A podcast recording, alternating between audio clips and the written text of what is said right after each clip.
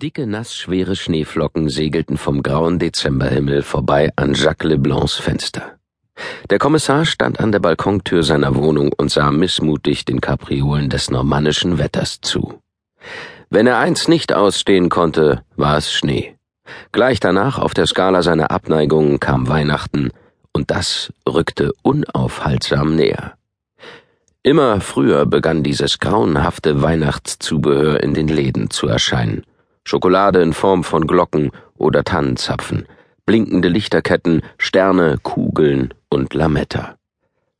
Er fragte sich, woher das Bedürfnis nach der überbordenden Weihnachtsdekoration kam und wann das angefangen hatte.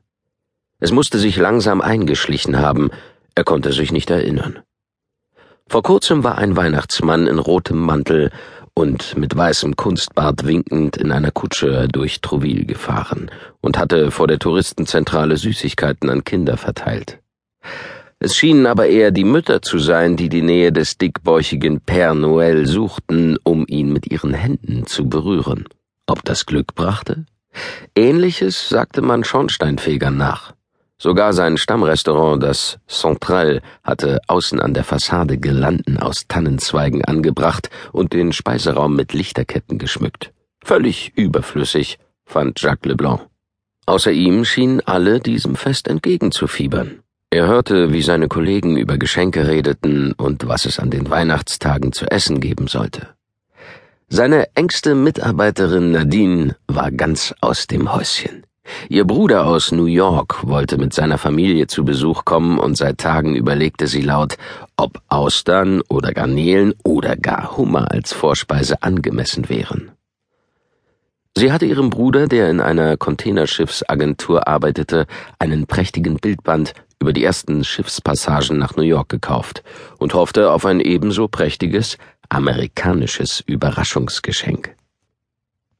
Jacques Leblanc schenkte nichts und bekam nichts geschenkt. Er machte sich nichts aus diesen Dingen. Die Atmosphäre der Weihnachtszeit, in der alle Welt zu vergessen schien, dass es auch anderes gab, lähmte ihn. Dazu kam der Schnee, der sich wie Mehltau auf alles legte und die Mobilität einschränkte. Und noch etwas bedrückte ihn. Seit ein paar Tagen lag ein Brief auf dem Tisch, um den er herumschlich wie eine Katze um den leeren Fressnapf. Ein Brief von Tante Amelie.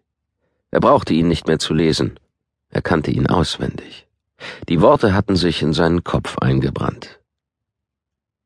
Lieber Jacques, ich mache mir Sorgen um deine Mutter. Seit fünf Monaten wohnt sie jetzt bei mir in Versailles. Und sie kann gewisse Gewohnheiten, die in Kamerun sicherlich angemessen waren, nicht ablegen.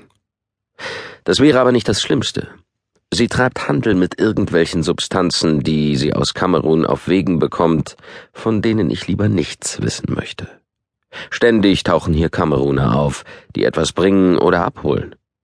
Ich habe sie darauf angesprochen und sie sagt, das sei alles völlig in Ordnung. Ich solle mich nicht aufregen.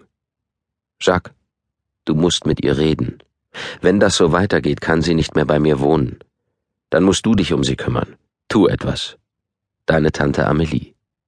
Im Mai war sein Vater in Kamerun gestorben und kurz danach war seine Mutter nach Frankreich zurückgekehrt, nach über 40 Jahren.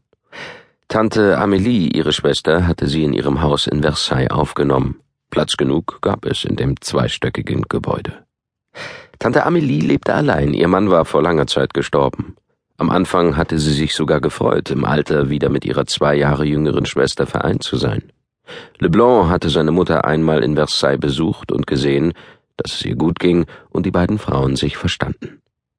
Beruhigt, dass sich dieses Problem auf einfache Weise gelöst hatte, war er wieder nach Hause gefahren. Er hatte seine Eltern nicht häufig gesehen.